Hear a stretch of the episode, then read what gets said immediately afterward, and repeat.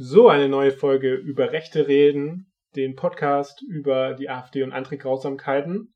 Ähm, und heute wieder dabei Johannes. Hallöchen. Und äh, hast du hast du den Sahara-Staub über, gut überstanden? Ja, ähm, ich meine, brandaktuell, wir, wir machen nicht nur hier Politik, sondern wir erklären auch physikalische Zusammenhänge.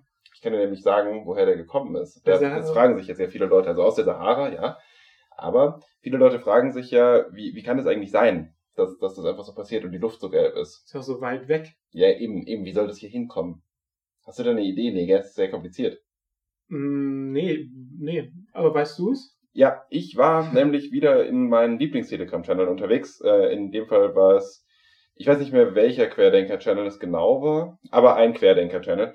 Ähm, dort wurde ein Video gepostet von irgendwelchen Traktoren, die in die Wüste gefahren waren und wo Sand in die Luft gepustet wurde, ähm, mit der Bemerkung, dass der König von Marokko dafür verantwortlich wäre, dass äh, der Sahara-Staub jetzt über Europa kommt. Warum genau er das tut, wurde dort nicht erläutert, aber sie haben sich sehr darüber aufgeregt, weil ähm, das ja frech ist und gar nicht geht und ganz böse und ähm, ich zitiere, das äh, sei wie mit den Flüchtlingen, die versuchen, durch Marokko nach Spanien zu kommen. Ah, okay. Ja. Okay, interessant. Das wusste ich nicht, aber ähm, wir sind ein Informationspodcast, jetzt wisst ihr es. Ähm, äh, ja, ich dachte immer so, es hätte so eine, eine, eine, eine physikalische Erklärung, so, weißt du, dass Sand aufgestaubt wird und dann einfach wenn es leicht ist, dann weit fliegen kann, aber mir war, auch, mir war auch gar nicht bewusst, dass es ausreicht, da so ein bisschen Sand ein paar Meter in die Luft zu schießen und dann fliegt es ja. halt schon bis nach Europa. War mir auch nicht klar, dass es das so einfach geht. Ja. Aber die Welt scheint doch sehr unterkomplex zu sein, wenn ich mir das so angucke. Genau, danke an die Leute, die uns da aufgeklärt haben. Aber in dieser Folge soll es nicht um Sand gehen, ähm, vielleicht ein bisschen um Sand im Getriebe, aber wir sprechen heute äh, über die ersten Landtagswahlen, die dieses Jahr stattfinden und das ist kein anderes Bundes kein anderes Bundesland als dein geliebtes Saarland. Genau, im, am, im Saarland finden die Landtagswahlen am 27. März 2022 statt, ja, das macht ja Sinn. Und äh, genau, ähm, sind die ich denke kurz nach, die äh, erste von vier Landtagswahlen dieses Jahr. Ja, gut. Äh, Frage Johannes, Johannes guckt ahnungslos. Nee, genau. Also es kommen ja noch bald ähm, äh, im, im April folgen ja Nordrhein-Westfalen und Schleswig-Holstein und ja. äh, im Oktober kommt noch Niedersachsen dazu.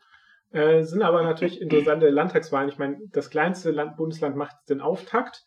Und ähm, was ist dir äh, deine erste Assoziation mit dem Saarland?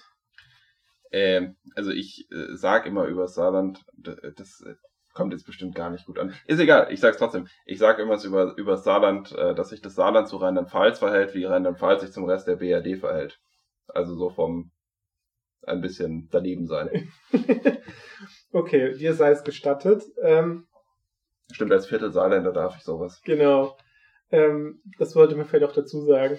Genau, ähm, das Saarland ist ja interessant, weil es sozusagen das kleinste Flächenbundesland ist in Deutschland und äh, das zweitkleinste insgesamt, also nur Bremen ist noch kleiner, hat ja äh, 980.000 EinwohnerInnen, ähm, also unter einer Million.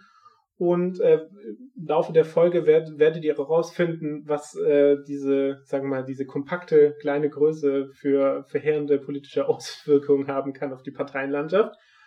Und ähm, auch die Geschichte des Saarlands ist ganz interessant. Ja, wie kommt es eigentlich ähm, so, dass das Saarland zu Deutschland gehört? Das ist nämlich eigentlich eine äh, Frage, der man sich mal als allererstes stellen kann, wenn man über das Saarland spricht, weil das war ja nicht immer so. Genau, ähm, wenn ihr mal so denkt, ja, Bundesrepublik Deutschland gibt es seit 1949 und ähm, ja, 1990 gab es dann die Wiedervereinigung und ähm, ja, das stimmt schon so alles, aber ähm, 1949 bestand Deut äh, die BRD ja nur aus neun Bundesländern und nicht aus zehn. Es lag daran, dass das Saarland gar kein Bundesland von Deutschland war und äh, dieses erst 1957 wurde, was viele Leute, glaube gar nicht so auf dem Schirm haben. Und ähm, genau, das äh, hatte dazu also es lag daran, dass sozusagen das Saarland ja auch äh, territorial immer zwischen Deutschland und Frankreich gewechselt ist ähm, und ähm, erst ähm, 1954 äh, gab es dann eine Abstimmung im Saarland. Äh, also die, die, Volksabstimmung ging eigentlich darum, ob das Saarland jetzt ein unabhängiges Land werden soll und nicht mehr diesen Zwischenstatus hatte, äh, haben soll. Und die Leute haben das abgelehnt und deswegen wurde das Saarland 1900 ähm, 57 dann der Bundesrepublik angegliedert. Ja, davor gab es tatsächlich auch einige äh, außenpolitische, muss man in dem Fall hier sagen, Querelen zwischen dem äh, Saarland und äh, der BRD, weil in der zweiten Wahlperiode vom Saarland 1952 wollten auch CDU und äh, SPD, also die, ja, DSP hieß es äh, damals ähm, im Saarland zumindest, äh, die wollten auch teilnehmen an der Wahl. Aber die wurden ausgeschlossen, weil sie die politische Zielsetzung hatten, dass das Saarland ein Teil der BRD werden sollte. Und äh, das wurde dann damals nicht gestattet. Das hat dann äh, zu ziemlich viel Ärger geführt. Ähm, die Parteien haben dann dazu aufgerufen, dass die Leute zur Wahl gehen und ungültig wählen sollen. Also auch ähm, die, viele Leute sind dem auch dann irgendwie nachgekommen. Es gab eine Wahlbeteiligung von 93 Prozent, also Wahnsinnswerte kann man sich jetzt kaum vorstellen. Äh, allerdings auch 24,5 Prozent ungültige Stimmen, schon auch relativ viel. Äh, und die BRD hat gesagt, wir erkennen dieses Ergebnis nicht an, das es dann gab, weil eben äh, legitime Interessen von Menschen nicht ja, äh, an der Wahl ohne äh, zu wählen gewesen wären. Ganz spannende Geschichte, finde ich. Genau, und die BürgerInnen haben sich ja dann sozusagen mit dieser Volksabstimmung ja dann dagegen ausgesprochen, dass das Saarland unabhängig bleibt oder unabhängig wird. Und dann kam es halt sozusagen zur Eingliederung ähm, in die Bundesrepublik. Um, das ist auch interessant, weil die wirtschaftliche Eingliederung hat erst 1959 stattgefunden. Davor war das Saarland noch Frankreich wirtschaftlich angegliedert. Ähm, ist auch interessant zu sehen, es gibt auch noch so eine kleine Anekdote, dass ähm, 1954 für die äh, sozusagen die Playoffs zur Fußballweltmeisterschaft in der Schweiz äh, spielte das Team der BRD, das ja später Weltmeister wurde, das Runde von Bern kennen alle, ähm, in, in diesen Entscheidungsspielen gegen das, die Nationalmannschaft des Saarlands und sind auch nur ganz hauchdünn weitergekommen. Ähm, das Saarland, äh, unter anderem gab es einen Spieler mit dem Namen Helmut Schön, der dann später Bundestrainer der BRD war, ähm, äh, hat, hätte es fast geschafft und dann wär, hätte das Wunder von Bern niemals stattgefunden und das Saarland hätte weil äh, an der WM teilgenommen. Genau. Also Tja, das vielleicht hätte man halt die BRD dem Saarland angliedern müssen und nicht das Saarland der BRD. Genau. Ähm, und äh, ja, und dann war das sozusagen ab 59 komplettes Mitglied äh, der Bundesrepublik. Und ja, diese Sonderstellung als neues Bundesland spürt man, glaube ich, schon immer noch ein bisschen, äh, dass man genau das Saarland ja auch nicht mehr so ganz für voll nimmt. Aber muss auch sagen, das Saarland hat äh, wirklich einige prägende Politiker in der Bundesrepublik hervorgebracht.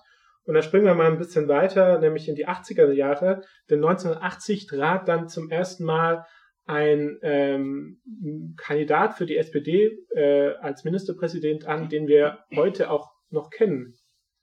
Ja, das war Oskar Lafontaine. Ähm, ich weiß jetzt nicht, ob er allen Leuten, die zuhören, wirklich ein großer Begriff ist, äh, weil ich sag mal, seine ähm, Relevanz liegt ein paar Jährchen zurück. Äh, Oskar Lafontaine war einige Zeit SPD-Vorsitzender, ähm, und glaube ich, galt als so einer der begnadetsten Redner überhaupt in seiner Zeit, äh, jedenfalls. Also ist ich auch in einem, ähm, mein Vater hat mir mal erzählt, etwas merkwürdigen Manöver ähm, zum SPD-Vorsitzenden äh, gewählt worden. Also hat sich mehr oder weniger, hat so getan, als würde er sich überreden lassen, aber es gab immer Gerüchte, dass er das von vornherein geplant hätte, da mit einer sehr fulminanten Eröffnungsrede dann erst auf dem Parteitag selber anzutreten dafür. Also auch ganz, ganz spannende Geschichte, wie das alles zustande gekommen ist. Ähm, mit der SPD hat er sich aber nicht ewig lange gut vertragen, ne? Genau, weil das Spannende an Lafontaine war, dass er immer als sehr linker SPDler galt, was äh, sozusagen die äh, in der Geschichte der SPD weniger Erfolg immer parteiintern hatten und auch äh, bei Wahlen. Genau, war dann auch Kanzlerkandidat 1990, also 80 zum ersten Mal als Ministerpräsident, Ministerpräsidentenkandidat eingetreten, war damals Bürgermeister von Saarbrücken. 85 ist es dann geworden und 90 ist er dann Kanzlerkandidat gewesen für die SPD, hat dann gegen Kohl verloren, weil da ging es ja auch um die Wiedervereinigung. Da hat Kohl ja wieder ordentlich aufgeholt als Einheitskanzler. Vielleicht hätte er sonst auch gewinnen können. Spannend da an der Wahl aber auch, dass Kohl ja unter anderem äh, ganz gut abgeschnitten hat in den ähm, dann neuen Bundesländern, also äh, Ex-DDR, äh, was wohl auch ein bisschen daran lag, dass er ja, sorry, sich einem populistischen Urmove bedient hat, weil er erzählt hat, ja, ja, das wird alles total toll, wir machen da blühende Landschaften und Lafontaine war halt so ein bisschen realistischer und meinte, das wird nicht so easy, so, das, das wird teuer, das wird äh, schmerzhaft und äh, das wird ein langer und schwieriger Prozess. Ähm, Helmut Kohl hatte, das hat sich historisch gezeigt, mit seiner Prophezeiung der blühenden Landschaften einfach nur vollkommen Unrecht, weil selbst jetzt kann man nicht sagen, dass man keinen Unterschied mehr merken würde. Und das ist jetzt wirklich äh, ja lang lang her eigentlich. Nach der Vision von Helmut Kohl hätte es ja schon quasi in seiner Regierungszeit so sein müssen, dass eine Angleichung stattfindet. Völlig unrealistisch, hat aber gereicht, um diese Wahl zu gewinnen gegen Lafontaine. Genau, und äh, Lafontaine war auch SPD-Vorsitzender von 95 bis 99 und nach dem Wahlsieg von Gerhard Schröder wurde er auch 98, ging er dann nach ähm, Berlin, wurde dort Finanzminister. Ähm, genau, er war dann von 85 bis 98 sozusagen auch Ministerpräsident im Saarland. Und ähm, was ja dann auch interessant ist, dass, äh, ich glaube, 99 kam es dann, überwarf er sich dann mit Schröder ähm, und äh, genau, schied dann aus der, oder trat dann von seinem Amt zurück, auch von seinem Amt als Bundesvorsitzender. Dann wurde ja Schröder auch Bundesvorsitzender der SPD. Ähm, genau, aber Lafontaine war damals sozusagen jahrelang ja, ähm, die große Nummer in der SPD, so diese, das linke Gewissen der SPD auch sehr erfolgreich, das Gegengewicht zu, zu Schröder. Und ähm, 2005 gründete er ja dann sozusagen die, die Linkspartei mit. Also Linkspartei ist ja ein Zusammenschluss aus PSD und ähm, äh, PDS, nicht PSD, PDS und ähm, WASG. Und genau, war dann ja auch äh, Bundesvorsitzender und Landesvorsitzender.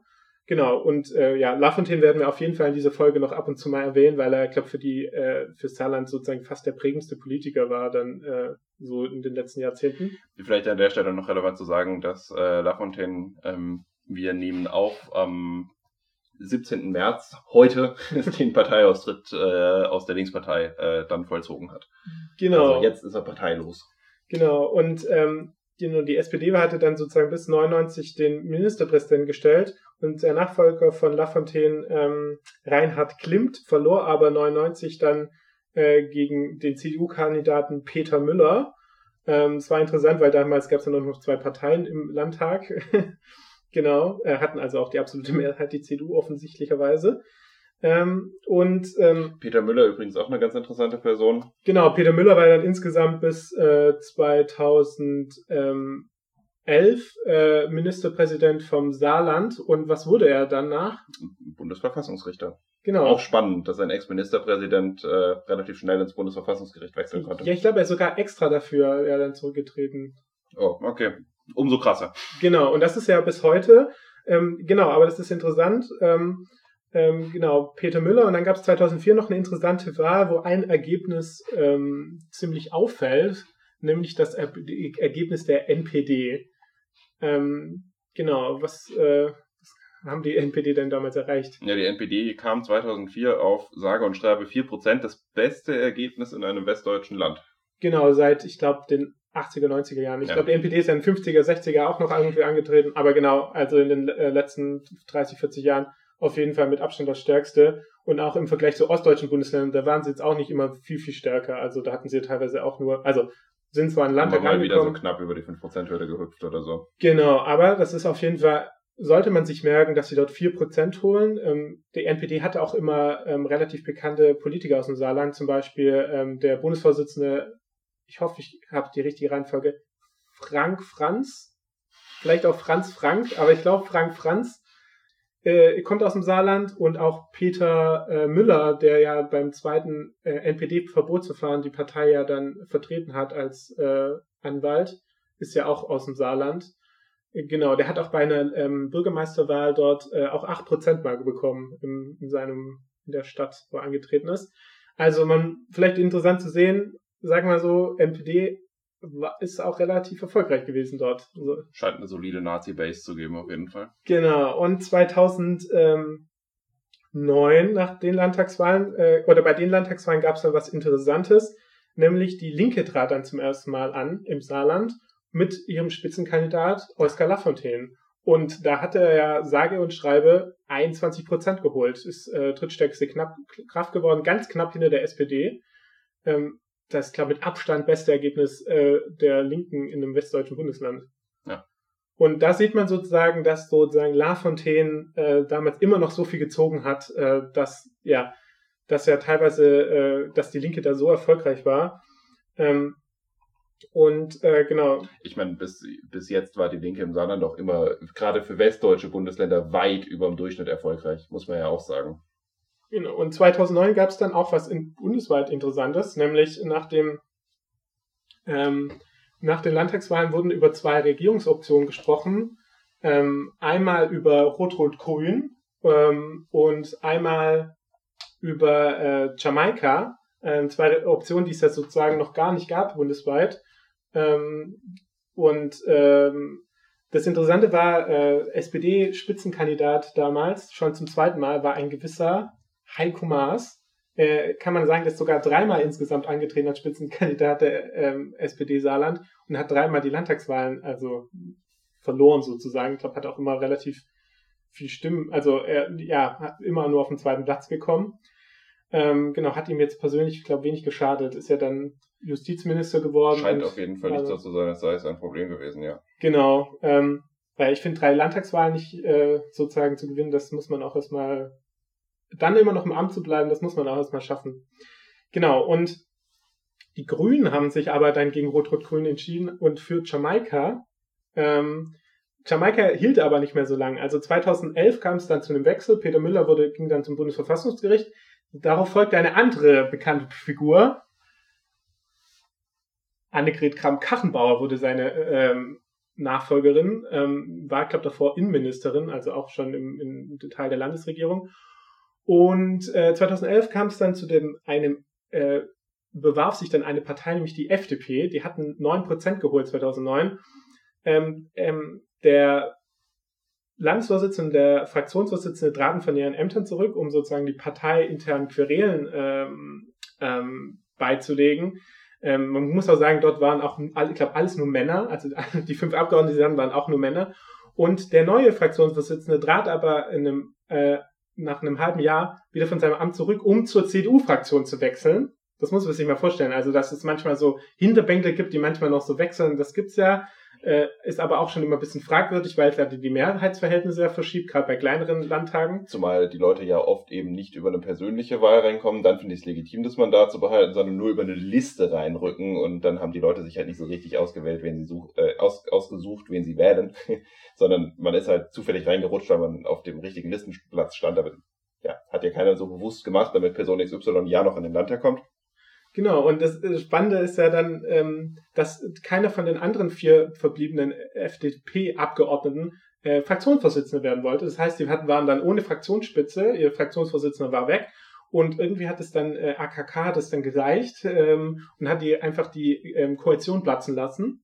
Ähm, also die erste Jamaika-Koalition in Deutschland ist dann sozusagen an der FDP gescheitert. Und dann wurde die FDP dafür aber mal sowas von abgestraft an der Wahlurne. Genau, also es gab dann schon 2012 Neuwahlen deswegen, weil sich äh, SPD und CDU nicht auf eine Koalition einigen konnten. Und die FDP hat sage und schreibe 1,2 Prozent geholt und damit weniger als die Familienpartei. Also nur um das mal in Relation zu setzen. Und in Saarlandgrößen nochmal zu setzen, wie viele Stimmen war das denn absolut? Ja, 5871 Stimmen haben sie geholt. Also nicht mal ein Dorf. Genau, und ähm, ja, also 8% haben die verloren. Äh, also das sieht man mal, dass Parteien trotzdem immer noch für komplettes, äh, wenn sie so komplett dilettant handeln, dann auch irgendwie noch abgestraft wurden, was ja eigentlich gut ist für eine Demokratie ähm, wenn das irgendwie Konsequenzen hat. Ja, nicht immer klappt. Dazu kommen wir noch. Genau. Und 2012 dann äh, gab es danach eine Kroko. Äh, Maas hat natürlich die Wahl wieder nicht gewonnen. Ähm, und in alter Tradition.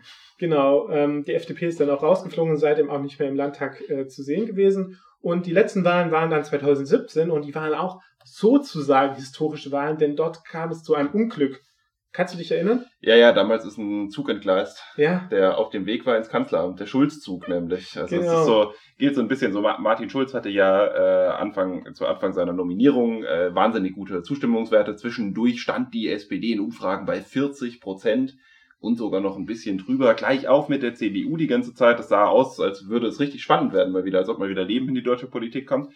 Dann kam diese Saarlandwahl bei der auch am Anfang gesagt wurde, das wird mindestens sehr knapp, wahrscheinlich gewinnt die SPD das Ding sogar, was ja nach der Geschichte vom Saarland, wo es schon eine Weile her war, dass die SPD mal wieder äh, wirklich was gerissen hatte. Wir haben ein paar Mal über den Namen Heiko Maas gesprochen, der ja dreimal Wahlen verloren hat. Äh, schon ein Ding gewesen wäre. Am Ende ging die SPD mit äh, 11 Prozent weniger als die CDU ins Ziel. Und äh, seitdem sind die Umfragen für Martin Schulz total eingebrochen. Seit dieser Wahl. Ob das jetzt wirklich viel mit der Wahl zu tun hatte oder nicht, sei dahingestellt, aber das gilt so ein bisschen als der Zeitpunkt, zu dem der Schulzzug entgleist ist. Genau, vor allem dieser mediale Nimbus. Also medial hat man das ja so aufgeschnappt, äh, ja, jetzt räumt er alle Landtagswahlen ab und direkt die erste im Saarland ist er komplett gescheitert. Äh, muss man aber auch sagen, äh, Annegret Kramp-Karrenbauer war einfach unfassbar beliebt im Saarland, hat das sozusagen eigenständig dann diese Wahlen gewonnen. Ähm, und ähm, die, ihre Gegenkandidatin war Anke Rehlinger, das war die stellvertretende Ministerpräsidentin für die SPD, die jetzt auch wieder antritt, ist unter anderem, das ist so ein, das werdet ihr wahrscheinlich in jedem Zeitungsartikel lesen, immer noch die Rekordhalterin im Kugelstoßen des Saarlands. Ähm, genau. Und äh, genau, die hat damals dann verloren. Ähm, Gab es dann wieder eine große Koalition und äh, die Linke sind dann mittlerweile bei 12 Prozent angekommen und neu im Landtag 2017 kam die AfD mit 6 Prozent. Äh, die Grünen sind rausgeflogen, lagen nur noch bei 4 Prozent. Die FDP hat sich ein bisschen erholt, kam auf 3 Prozent. Ihr Ergebnis fast verdreifacht. Genau, ähm, aber also wir hatten jetzt da eine, auch wieder eine große Koalition und das heißt im Saarland dann auch, äh, dass die Opposition wirklich ziemlich klein ist und bestand dann nur aus AfD und Linkspartei. Und äh, das ist sozusagen der aktuelle Stand. So, und äh, wie schaut's denn jetzt aus, was so die Umfragen angeht? Also macht die CDU wieder locker das Rennen? Äh, haben wir wieder nur zwei Parteien, die in den Landtag äh, in Saarbrücken einziehen? Wie schaut's denn aus? Äh, genau, ähm, nämlich jetzt kann es kommt zu einer Art Wechselstimmung kommen, ähm, weil es gibt nämlich eine Sache, die seit 2017 passiert ist, weil wir wissen ja alle, Annegret Kramp-Karrenbauer ist nicht mehr Ministerpräsidentin des Saarlands, sie ist auch glaube, weiß gar nicht, was sie gerade momentan macht. Sie ist ja auch nicht mehr im Bundestag, da ist sie auch, äh, auch äh, zurückgetreten. Ähm, genau, 2018 wurde sie ja Generalsekretärin der CDU und ist dann nach Berlin gewechselt. Ähm, sie wurde quasi von Merkel als ihre Nachfolgerin aufgebaut damals, also das war der Hintergrund der politische. Und seitdem ist Tobias Hans Ministerpräsident des Saarlands und seine Umfragewerte sind nicht so gut. Er tritt jetzt also gegen Anke Rehlinger an und es könnte so aussehen, dass die SPD diese Wahlen gewinnt. Ähm, in Umfragen, letzte Umfrage, was haben wir dann da? Ähm, liegt die SPD bei 38 Prozent, die CDU nur bei 29 Prozent. Und auch da muss man tatsächlich sagen, es hat, wie Julian gerade gesagt hat, ein ziemlicher Stimmungswechsel stattgefunden im Saarland, weil äh, noch im Sommer 21 sah das alles ganz anders aus. Da stand die CDU nach der Umfrage bei 36 Prozent, die SPD nur bei 27 Prozent dürfte, wie immer bei solchen Sachen, sehr viel auch damit zu tun haben, wie der Bundestrend gerade ist, dass die SPD jetzt den Kanzler stellt, weil, also man, man sieht ja, dass das immer einen gewissen Bonus gibt oder oft einen gewissen Bonus gibt, gerade in Bundesländern, in denen es so ein bisschen hin und her gehen kann, so wer auch gerade in Berlin regiert, was da gerade passiert. Äh, dann haben wir jetzt auch dieses äh, typische Verhalten, dass die Leute in Krisenzeiten irgendwie ähm, ja eher geneigt sind, äh, die Politik positiv zu sehen, als in äh, Zeiten, in denen keine krasse Krise gerade ist. Irgendwie auch ein spannendes Phänomen ist, finde ich. Aber ja, ähm, auch, auch das spielt vielleicht der SPD gerade in die Karten. Was aber ansonsten sehr spannend ist, ist die Tatsache, also erstens interessant ist, die Linke hat massiv an Zustimmung verloren. Die stehen in der letzten Umfrage bei fünf Prozent nur noch. Äh, und das in einem westdeutschen Bundesland, wo sie sonst immer mindestens zweistellig geholt haben. Grüne und FDP könnten aber auch reinkommen. Die AfD kommt wahrscheinlich auch rein. Das heißt, es könnte ganz schön, ganz schön viele Parteien geben äh, im Landtag in Saarbrücken, ne? Genau, es könnte auch verschiedene Koalitionsoptionen jetzt geben. Ähm, vielleicht kannst du dazu, warum kommt es jetzt zu einer ähm, Wechselstimmung? Also warum ähm, schafft es jetzt Tobias Hans jetzt wahrscheinlich nicht, diese Wahlen zu gewinnen? Ähm, und dass der Abstand auch so groß ist, ist eigentlich interessant, weil jetzt Anke Rehlinger, die ja damals als äh, zu unerfahren vielleicht galt oder so, plötzlich so eher den, ähm, den Status hat der Erfahrenen, der ähm, Platzhalterin, der und äh, Tobias Hans, der eigentlich Ministerpräsident ist, tritt eigentlich als ihr Gegner an, der sie sozusagen besiegen möchte, obwohl er eigentlich die, die Postenverhältnisse eigentlich genau andersrum sind. Und ähm, ja, wie das schon, also wie es wirklich interessant ist, ist, dass das diese Wahrnehmung sich echt verschoben hat. Ähm, und ähm, Tobias Hans macht auch einige unglückliche Fehler. Er hat ja Erstens hat er sich wohl, ähm, habe ich irgendwo gehört beim Saarländischen Rundfunk, sich sehr dem ähm, der SPD angebietet, was man ja eigentlich als Ministerpräsident nicht nötig hat, also haben sollte, sich eher hinzustellen, ja, ich bin ja der Ministerpräsident. Und ähm, er hat auch ein Kompetenzteam aufgestellt, was man eigentlich als Minister oder als amtierender äh, ähm, Amtsträger eigentlich auch nicht nötig haben sollte, weil man ja eigentlich für seine Arbeit bewertet werden sollte. Und Aus dem Kompetenzteam musste dann ja auch eine Person sehr kurzfristig zurücktreten, ne? Genau, ich glaube, seine Beauftragte für Kultur äh, fiel dann fiel dann auf, dass sie ähm, auf Corona-Demos war, ohne Maske und äh, wo auch mehr, genau. Ähm, und dann wurde sie schnell gegangen. Genau, und sie, das Problem war nur, man musste sie ja auch aus allen Bildern wieder rausschneiden. Ähm, genau, und das war sozusagen sein Kompetenzteam, ist auch komplett nach hinten losgegangen. Ähm, und Vielleicht hast du noch ein anderes Thema, was du bei Tobias Hans sprechen möchtest. Ja, was mir noch bei Tobias Hans eingefallen ist, und ich meine, das ist jetzt gerade ja auch politisch hochaktuell, ist so das Thema Spritpreisbremse. Ich möchte jetzt aber über zwei Dinge da reden, nämlich erstens äh, über den äh, Inhalt dieser wunderschönen Idee ähm, und zweitens auch über die Art und Weise, wie er das präsentiert hat, weil mir ist aufgefallen, dass Tobias Hans da so mit ähm, sich selbst in lockerer, lockerer Kleidung filmen vor der vor der Tankstelle stehend so ein bisschen den Saarland Zelensky gegeben hat, der sich halt nicht vor der russischen Invasion, sondern vor äh, den steigenden Benzinpreisen in Sicherheit bringen muss keine Ahnung, ob diese Bildsprache irgendwie beabsichtigt war, also ob irgendwie er versucht hat, so auf diesen, diesen Hype mit aufzuspringen. Auf jeden Fall fand ich persönlich, dass es ein bisschen dran erinnert hat und auch allgemein sehr unglücklich aussah, dieses Video.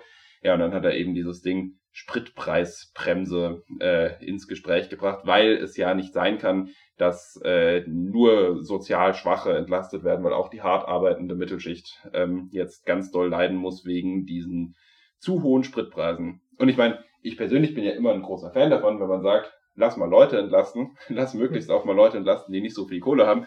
Äh, aber ich verstehe dann nicht ganz, warum man das ausgerechnet über Spritpreise machen muss, weil ja, die sind gerade im Moment relativ hoch. Das äh, ist so. Das hängt äh, sicherlich auch sehr viel mit diesem Krieg, ähm, den Russland in der Ukraine führt, zusammen. Ähm, aber ganz ehrlich, es gibt auch ansonsten eine ziemlich hohe Inflation. Es gibt auch ansonsten ziemlich große Probleme. Könnte auch ja, andere Lösungen finden. Energiegeld ist da ein Stichwort. Man könnte die Mehrwertsteuer auf Grundnahrungsmittel senken oder weitgehend streichen, wie auch immer.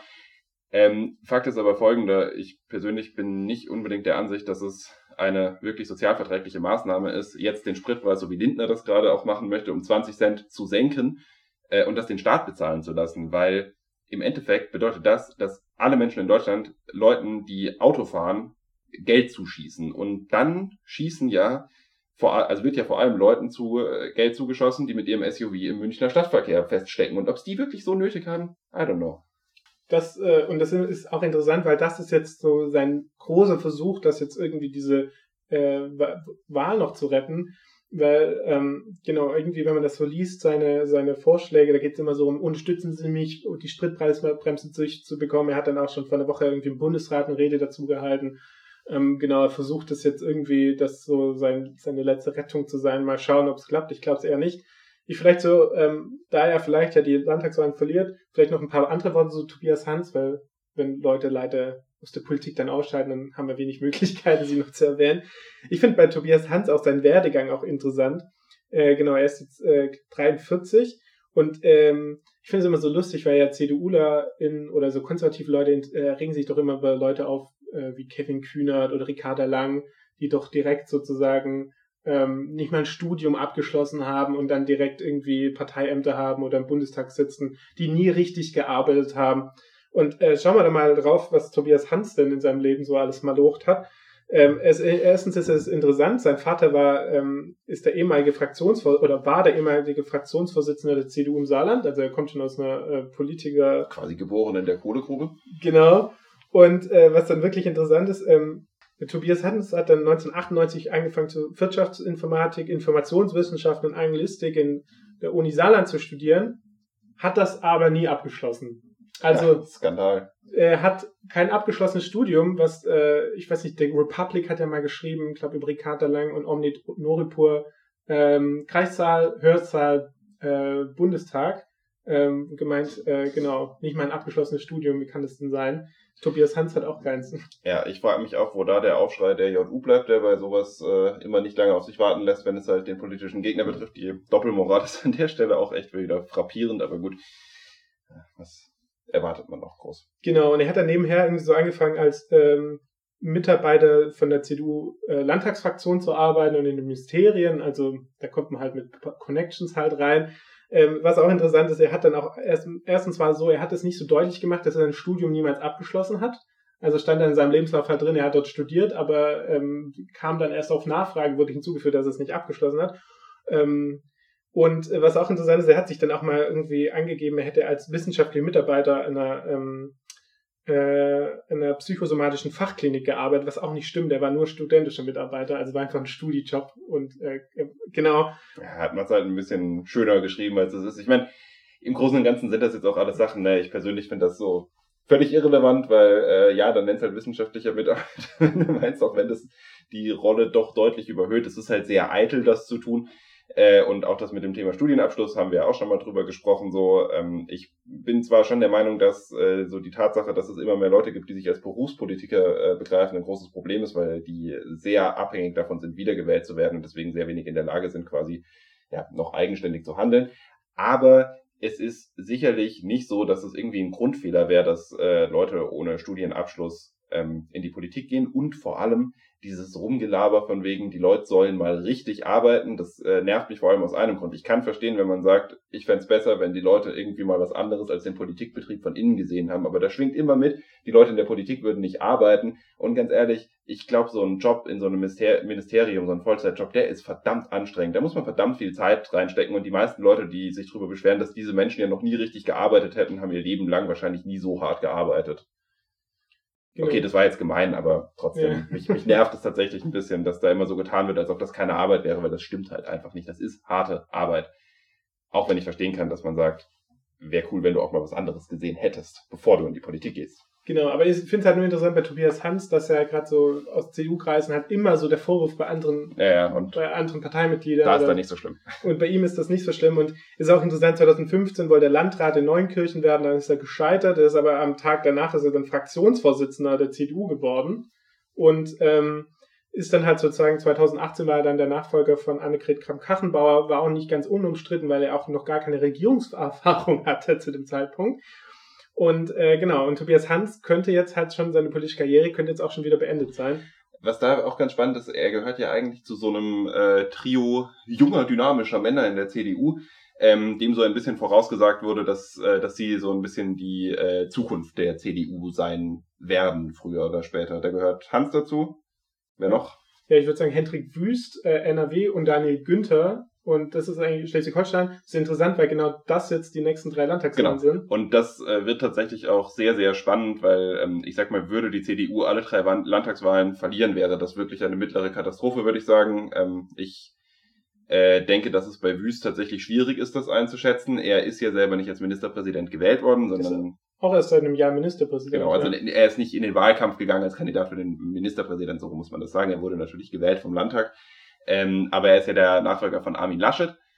Und auf der anderen Seite, äh, ja, Günther, der. Der hat schon den Landtagswahl gewonnen. Genau, der, genau. der hat schon eine gewisse Erfahrung. Überall sieht es momentan in den Umfragen eher pro SPD aus, aber das ist jetzt auch noch eine Weile hin, das kann auf jeden Fall noch kippen. Da sprechen genau. wir dann zu gegebener Zeit drüber. Das stimmt, aber man sieht schon, in Schleswig-Holstein kippt's jetzt schon. Also da kriegt ah, okay. Günther den so. Amtsbonus okay. und liegt da jetzt eigentlich relativ weit vorne, okay. was nicht überraschend ist, aber genau, man sieht es ja, Hans und Wüst, die jetzt als Newcomer aufgebaut werden, kommen vielleicht in der Bevölkerung gar nicht so gut an. Das ist der erste Härtetest und die können beide scheitern. Und das ist spannend zu sehen. Ja. Auf jeden Fall bei denen auch ganz interessant. Sie versuchen ja alle der CDU äh, ein bisschen ein jüngeres, hipperes Image zu geben. Da macht man dann auch gerne mal sowas wie Frauenquoten. Genau, Frauenquote, weil das ist ja in, man muss ja auch ähm, Frauen ähm, äh, fördern, weil das ist ja der CDU aufgefallen, dass sie einfach nicht weiblich genug ist und das kommt bei den Leuten halt immer weniger gut an. Ähm, interessant ist auch, dass ähm, die, ähm, die CDU-Landesliste ähm, im Saarland ist auch quotiert aufgestellt worden. Also Hans ist der Spitzenkandidat, danach folgt eine Frau, dann Mann, dann eine Frau und es ist ordentlich quotiert. Super Sache, oder? Super Sache, aber vielleicht sprechen wir mal darüber, über das Wahlsystem im Saarland. Stimmt, wie, wie funktioniert das eigentlich? Die Landesliste? Genau, es gibt eine Landesliste und ähm, aber es gibt auch noch drei Wahlkreise. Drei, nur drei Wahlkreise. Mhm. Interessant. Es gibt äh, den Wahlkreis Saar, äh, ähm, Saarbrücken, Saarlouis und den Wahlkreis Neunkirchen. Und die haben alle nochmal einzelne Listen.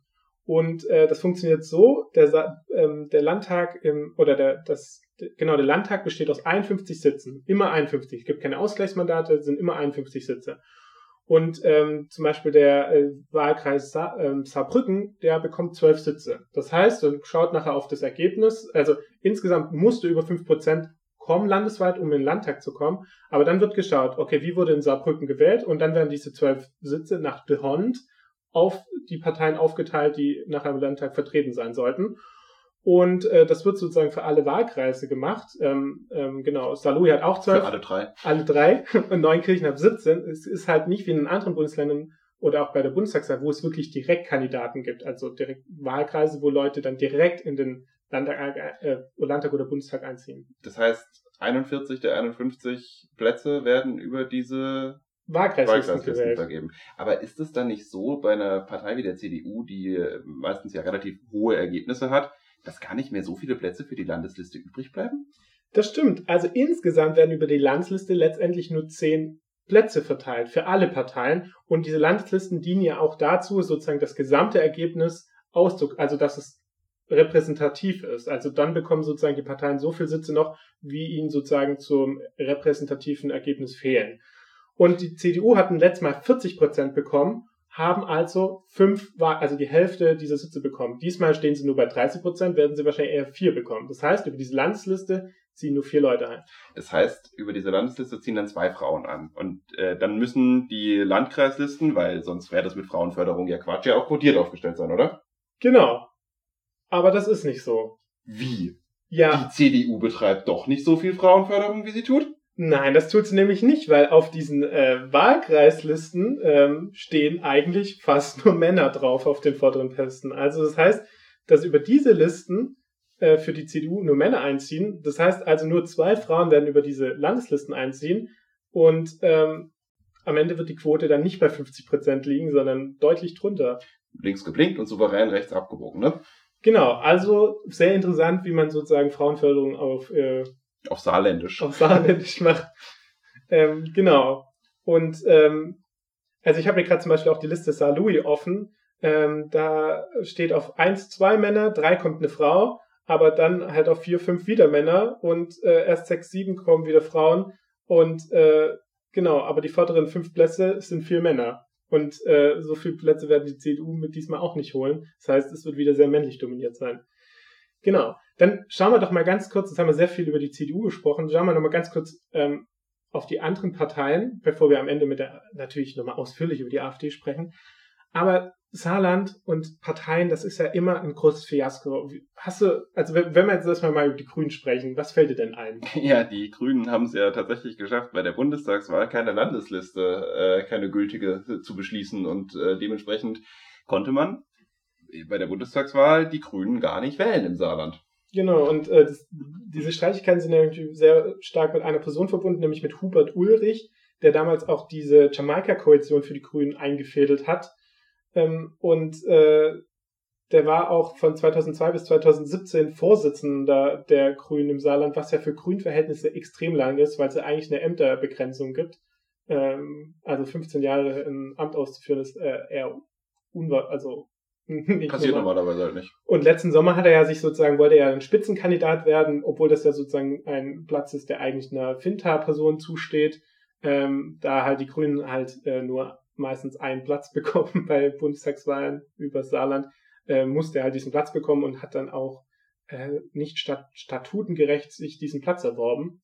Ähm, und deswegen war dann die Landesliste nichtig und beim, beim zweiten Versuch dann hat es wieder nicht mitgeklappt, sich an die äh, Ja, ja, da, da gab es dann vor allem auch Ärger, weil ähm, dann irgendwelche Unregelmäßigkeiten beim Wahlvorgang aufgetaucht sind, irgendwelche Leute außer Louis, glaube ich, auch Genau, wieder, seinem Kreisverband ähm, wurden ausgeschlossen. als ausgeschlossen wurden, weil sie sich irgendwie fehlverhalten hatten, aber dann hat äh, nachher eben ähm, die, ich weiß gar nicht, welche Behörde waren das, irgendeine Wahlprüfungsbehörde muss das gewesen Ja. sein, äh, hat dann gesagt, dass diese Liste halt nicht nach den notwendigen demokratischen Grundsätzen zustande gekommen ist und dementsprechend die Grünen im Saarland auf eine Landesliste verzichten müssen. Ähm, hat sich also für alle Beteiligten so richtig gelohnt. Genau, also die Partei richtig zerstritten. Jetzt haben sie es ja wohl geschafft, äh, ähm, sich so von Hubert Ulrich zu lösen und auch vor allem Leute ähm, als auf die vorne auf diese Listen zu schreiben, die ja nichts mit ihm zu tun haben. Ähm, ist mal interessant zu sehen, weil wahrscheinlich würden sie dann drei Leute in den Landtag bekommen. Das wären dann auch alles Frauen, ähm, was ja dann sozusagen ein bisschen die CDU ausgleichen könnte. ähm, genau, aber die Grünen leiden halt darunter, dass es diese Streitigkeiten gibt, weil sie halt in Umfragen gar nicht von diesem grünen Hype, den es ja schon überall so ein bisschen gab, profitieren könnten. Ja, beziehungsweise äh, vielleicht äh, bekommen Sie jetzt ein bisschen äh, das, was die FDP als Quittung bekommen hat, eben als die FDP so intern zerstritten war im Saarland, weil äh, man sieht es schon ziemlich eindeutig, äh, die Umfragen, die es gibt von bevor diese Streitigkeiten da waren, da lagen die Grünen so zwischen 12 und 15 Prozent irgendwo. Und danach ist es direkt auf neun runtergerutscht, inzwischen auf sechs runtergerutscht. Also es wird für die Grünen auf jeden Fall spannend. Genau, die FDP könnte es da auch wieder schaffen. Über diese Streitigkeiten haben wir ja schon gesprochen. Dann äh, noch über die Linkspartei, die hast ja gesagt, die stehen gerade bei 5%, kommen von 12, waren mal bei über 20. Und ja, haben wir ja schon gemeint, Lafontaine ist aus der Partei heute, also wir aufnehmen, ausgetreten. Und dort gab es ja auch mehrere Streitigkeiten. Ähm, ähm, genau, erstens ist ja interessant zu sehen, dass jetzt die Spitzenkandidatin der, ähm, der Linkspartei für die jetzigen Landtagswahlen, Barbara Spagnol, letztes Jahr aus der Linksfraktion ausgeschlossen wurde. Also die Spitzenkandidatin einer Partei gehört eigentlich gar nicht mehr der Landtagsfraktion an. Ähm, und äh, die sind ja auch total zerstritten. Also der Großteil der Abgeordneten, die jetzt im Landtag sind, haben eigentlich mit den Leuten, die jetzt auf den Listen stehen, gar nichts mehr zu tun. Ja, und äh, da gibt's dann auch einen alten Streit, der sich da ein bisschen entflammt. Da äh, geht's irgendwie um die Mitgliederakquise. Darüber hat jetzt auch äh, der Herr Lafontaine sich deutlich geäußert, weil er irgendwie meinte, dass das, was ähm, die äh, Linke im Saarland da tut, ja, übergriffig und mehr als grenzwertig wäre. Sie hat, glaube ich, sogar geschrieben, dass sie seiner Ansicht nach rechtswidrige Mittel einsetzen, um neue Mitglieder zu gewinnen. Ähm, und äh, ja, wegen diesen Vorwürfen, unter anderem wegen diesen Vorwürfen, hat er auch schon vor Jahren aufgehört, äh, Beiträge an die Linke zu zahlen. Deswegen läuft ein Parteiausschlussverfahren gegen ihn. Also auch da gibt's genug Ärger offensichtlich. Ja, und er hat sich auf jeden Fall ein gutes Timing ausgesucht, zehn Tage vor der äh, Landtagswahl, weil äh, ich sag mal so, ich glaube, er ist nicht daran interessiert, dass die Linke wieder einen Landtag einzieht. Es gab da ja auch Ärger mit, den Bundes mit dem Bundestagsabgeordneten der Linke, Thomas Lutze, ähm, den er auch Lafontaine verhindern wollte, den er auch irgendwie auch einen Rechtsstreit irgendwie angehängt hat, wo es ja auch irgendwie darum ging, dass Wahlen gefälscht wurden, die ihn zum Bundestagskandidaten gemacht haben, wo er dann gemeint hat, er hätte entsorgen mit einem ähm, wie heißt das, Amt, Amt, Eidesstattliche Versicherung. Eidesstattliche Versicherung hat diese Person unterschrieben, hat aber wohl trotzdem gelogen. Was natürlich ja gut, das kann halt auch bei der Eidesstattlichen Versicherung passieren. Das genau. finde ich immer ganz lustig, wenn Leute irgendwie so sagen, die Eidesstattliche Versicherung ist dann der endgültige Beweis, weil ja, das, also das hat hohen Wert, weil äh, es eben eine Straftat ist, dann zu lügen, wenn man etwas äh, von Eidesstadt versichert. Ähm, nur, ja, gerade wenn es um irgendwelche Sachen geht, bei denen sonst keiner dabei gewesen ist, kann ja trotzdem erzählen, was ich will. Das kann ja niemand rausfinden. Genau, aber ich finde es so total spannend. Jetzt haben wir so diese drei von vier kleineren Parteien im Saarland angeguckt und diese Parteien haben wirklich in den letzten zehn Jahren so absolute Personalstreitigkeiten zerlegen sich halt selber komplett. Sich Dazu selber. kommt jetzt noch, dass es mit CDU und SPD ja durchaus schon eine Art Zweikampf gibt, der interessant wird, was ja auch immer noch Prozente von den kleinen Parteien absaugt. Das heißt, für die wird's ja, für, für alle wird's eng. Ja, und es ist auch spannend, weil wenn man diese Ergebnisse anguckt, weil eigentlich ist es ja schon so, dass CDU und SPD nicht mehr so präsent äh, stark sind wie vor 20, 30 Jahren. Aber im Saarland bleibt es so, weil diese kleinen Parteien überhaupt das nicht hinbekommen, sich als ernsthafte Alternativen äh, zu etablieren. Ähm, und äh, ja, mal schauen, wer von denen reinkommt. Ich meine, die zittern alle.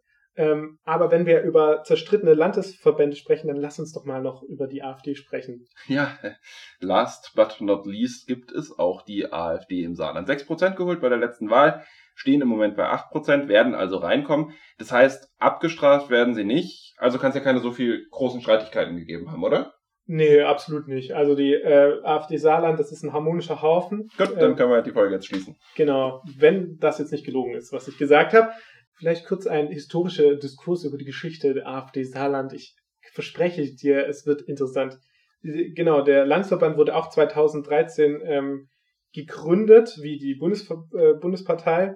Der erste Landesvorsitzende hieß Johannes Trampott und äh, der unterlag aber dann 2015 in einer Kampfabstimmung gegen den äh, gegen Josef Dörr und Josef Dörr ist eine sehr interessante Person. Sie ist sehr prägend für den Landesverband Saarland, denn äh, der ist schon Jahrgang 38, also sehr alt und der war auch äh, schon in mehreren Parteien aktiv. Also er war ähm, 23 Jahre Mitglied der CDU und äh, er war aber auch noch 28 Jahre Mitglied bei den Grünen.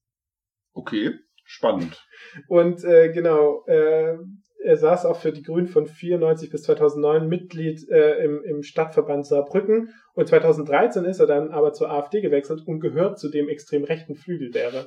Also mal spannend, äh, dass solche Leute dann auch irgendwie, ähm, ja, also die Grünen ja eigentlich jetzt mit rechtsextremen Leuten eher weniger zu tun haben, aber vielleicht in so Strukturen wie im Saarland das eher noch möglich ist.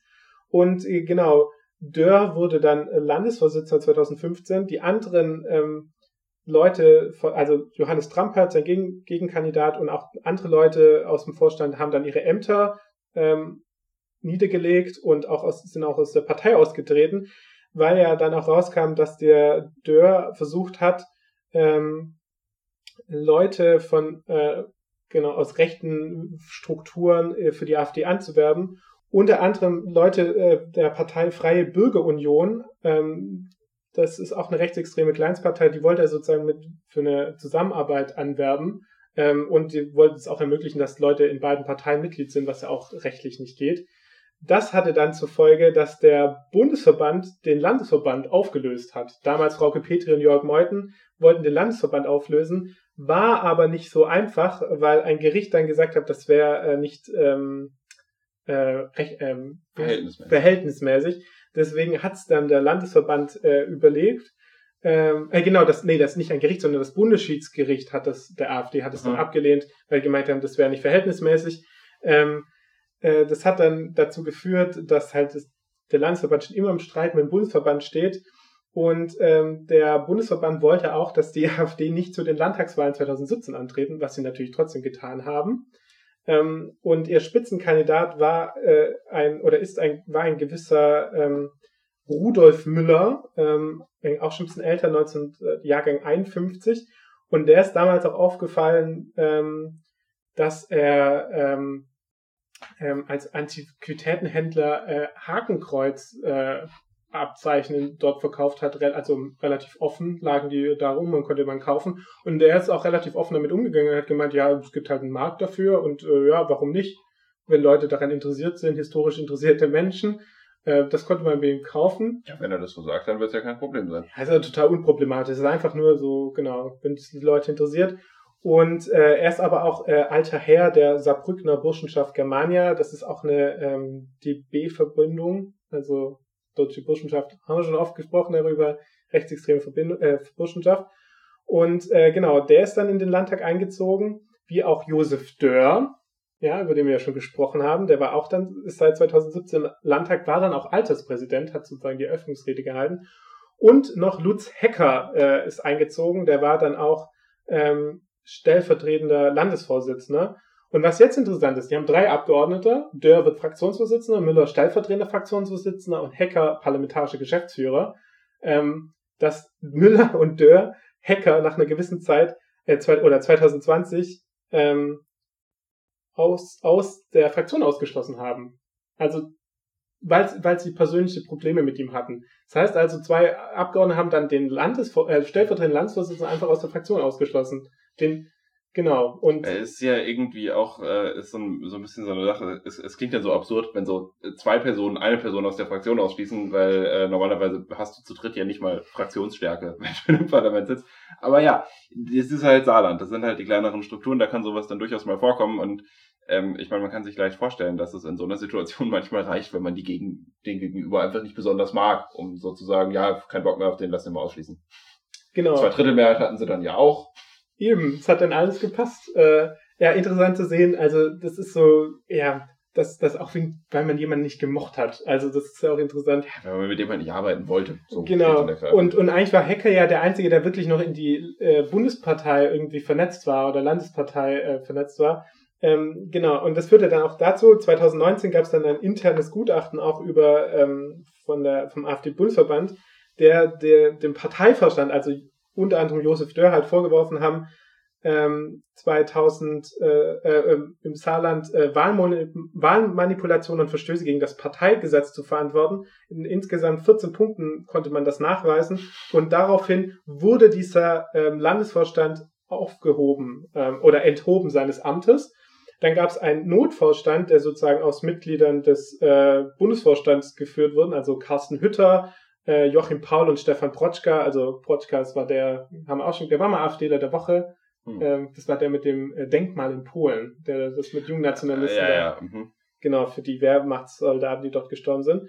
Und ähm, die haben dann organisiert, dass ein neuer Landesvorsitzender werden, äh, gewählt wird. Das wurde dann Christian Wirth ähm, am 3. Oktober 2020, der einzige Bundestagsabgeordnete der AfD Saarland äh, seit 2017, ähm, auch Mitglied äh, der DB, also Deutschen Burschenschaften. Ähm, genau. Und ähm, Dörr klagte aber dagegen, dass bei dieser Wahl zum neuen Landesvorsitzenden äh, Leute mitgestimmt haben, die nicht äh, Beiträge gezahlt haben und deshalb nicht abstimmungsberechtigt waren. Ja, ja, die nicht abstimmungsberechtigt in dem Saarland, gell? Genau. Und äh, das waren insgesamt, glaube ich, 14 Leute und die Wahl ging, glaube äh, fünf Stunden Stimmen Unterschied aus. Das heißt also, ein Gericht gab ihm halt recht. Das führte dann dazu, ähm, dass halt sozusagen Wirt nicht als offizieller Landesvorsitzender angesehen wurde oder dass das halt nicht richtige Wahl war. Der, der Bundesverband beschloss dann einen neuen Notfallstand einzusetzen, ähm, Anfang dieses Jahres, 2022. Äh, denkst du, wen, für wen haben sie sich entschieden? Bestimmt irgendwas Spektakuläres. Genau, sie haben sich für Christian Wirth entschieden. Das heißt also, der Person, die nicht rechtmäßig gewählt wurde, wurde jetzt halt aber als Notvorstand eingesetzt, was ja schon ein bisschen problematisch ist, weil normalerweise wird man in solchen Fällen doch eigentlich auf Leute zurückgreifen, die jetzt nicht mehr so die größten Ambitionen haben. Es negiert halt ein bisschen äh, das Urteil des Gerichts. Ich meine, mit Sicherheit hat ein Notvorstand nicht exakt die gleichen Kompetenzen wie ein regulär gewählter Vorstand. Und dann, der muss natürlich auch bei allem, was er tut, ein bisschen vorsichtiger sein, aber trotzdem ist es so ein bisschen, ja, eine ist uns egal Geste. Genau, und das war äh, Anfang dieses Jahres. Zum stellvertretenden Vorsitzenden wurde eine Person gewählt, die hieß Christoph Schaufert. Die ist auch Spitzenkandidat oder Flüssenplatz 1 der Wahlliste Neunkirchen. Und ähm, jetzt wird es auch noch interessant. Wir haben in einer Folge auch über diese Wahllisten gesprochen, dass es da ja Ärger gab. Also, erstens war so, in Saarbrücken gab es eine Liste, die dann ja auch angeklagt wurde, weil Leute äh, von, von Josef Dörr, der damals unterlegen hat für den ersten Platz, ähm, und der hat dann wieder dagegen geklagt, der gemeint hat, da haben wieder Leute mitgestimmt, die nicht mit hätten stimmen dürfen. Das Gericht hat es gesagt, okay, die Liste wurde nicht rechtmäßig gewählt. Und dann haben sie ganz schnell nochmal eine Liste gewählt, wo dann Josef Dörr ohne Gegenkandidat Spitzen äh, auf eins gelandet ist. Das war Ende Januar.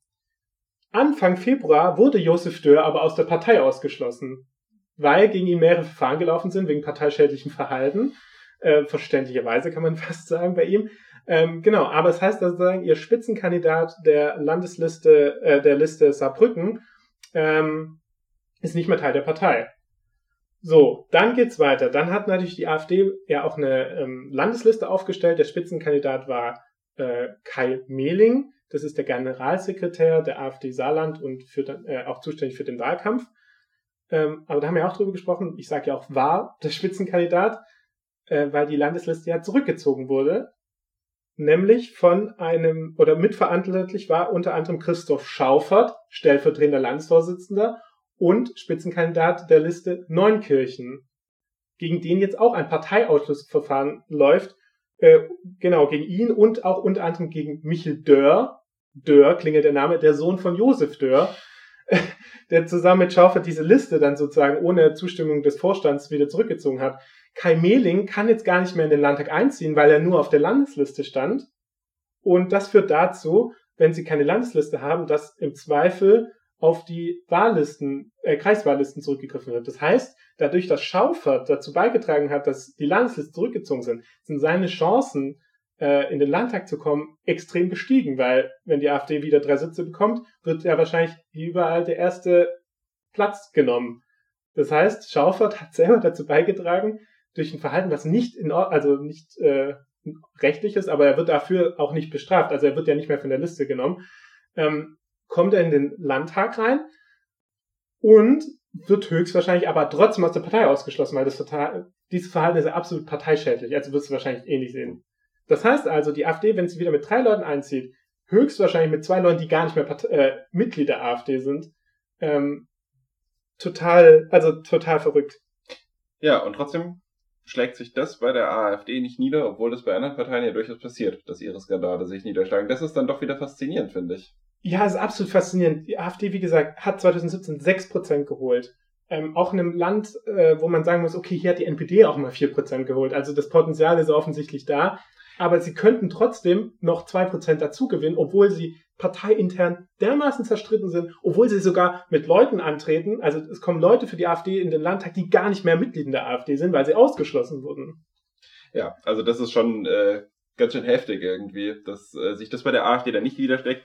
Äh, aber auf der anderen Seite muss ich ehrlich sagen, es verwundert mich auch nicht wirklich, wenn man sich AfD-Wahlergebnisse anguckt. Auf das, was die AfD da inhaltlich arbeitet, kommt es einfach in gar keinster Weise an. Das ist äh, in allererster Linie eine Wahl, die irgendwie ausdrücken möchte, dass man mit allem, was da ist, zufrieden ist und oder dass man halt einfach Rechtsextremist ist und Bock auf Nazis in Parlamenten hat.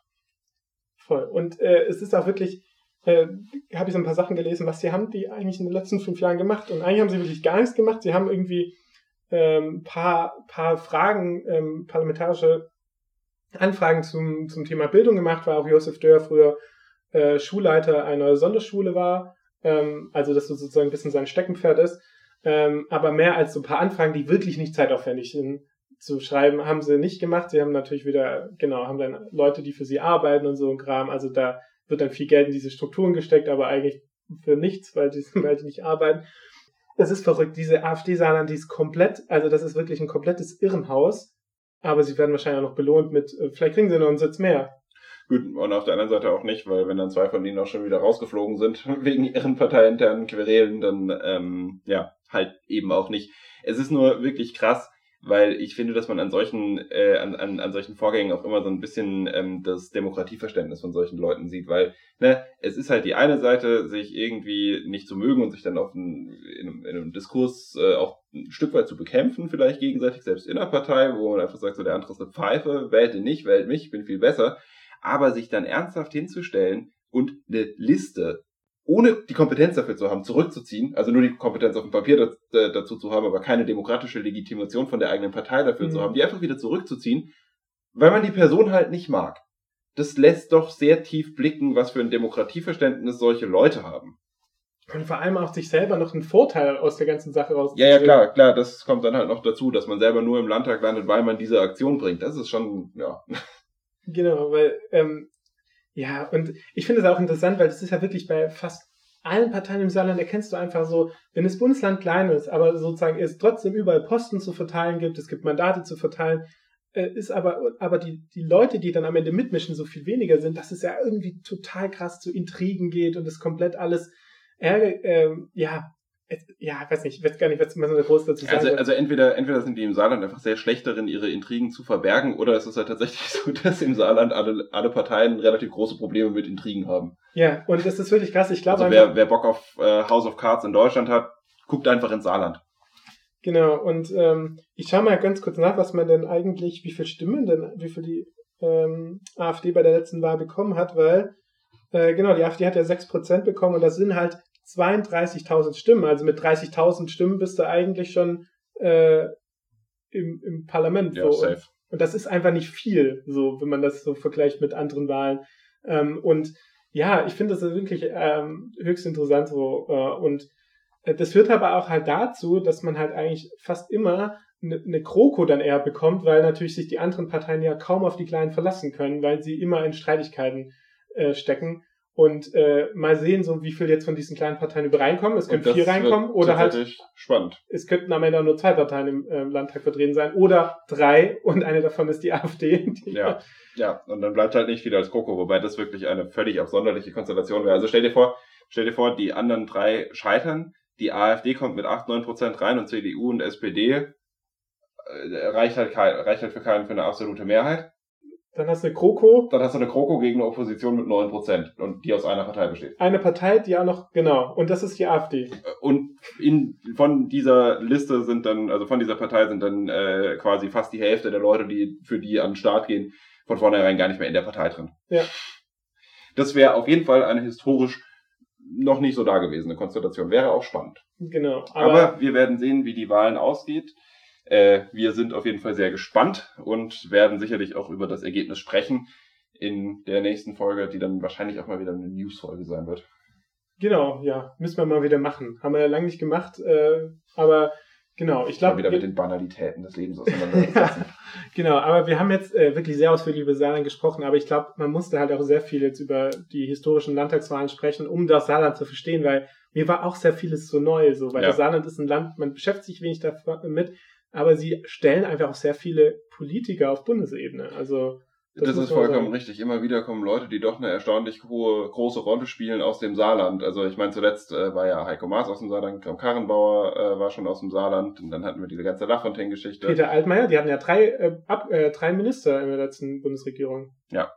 Also irgendwie scheinen die Klüngeleien dann manchmal auch nach oben zu führen. Genau. Und ähm, ja, das war's jetzt mit der Folge über Saarland. Ähm, vielleicht noch zum Abschluss können wir sagen, ähm, die Folgen so über den Verfassungsschutz, die wir jetzt aufgenommen haben, die kamen sehr gut an. Äh, das freut uns sehr. Ich hoffe, äh, ihr fandet es auch interessant. Könnt uns auch gern schreiben. Ähm, und äh, genau, aber es hat uns gefreut, dass es so gut ankommt. Vielleicht mal ein Dank an euch, dass ihr uns wirklich auch so regelmäßig hört. Wir wünschen euch äh, einen spannenden Wahlkampf im Saarland und äh, ein genau ein ja viel Interesse an der Landespolitik und wir hören, ihr hört uns bald wieder. Macht's gut. Tschüss. Ciao.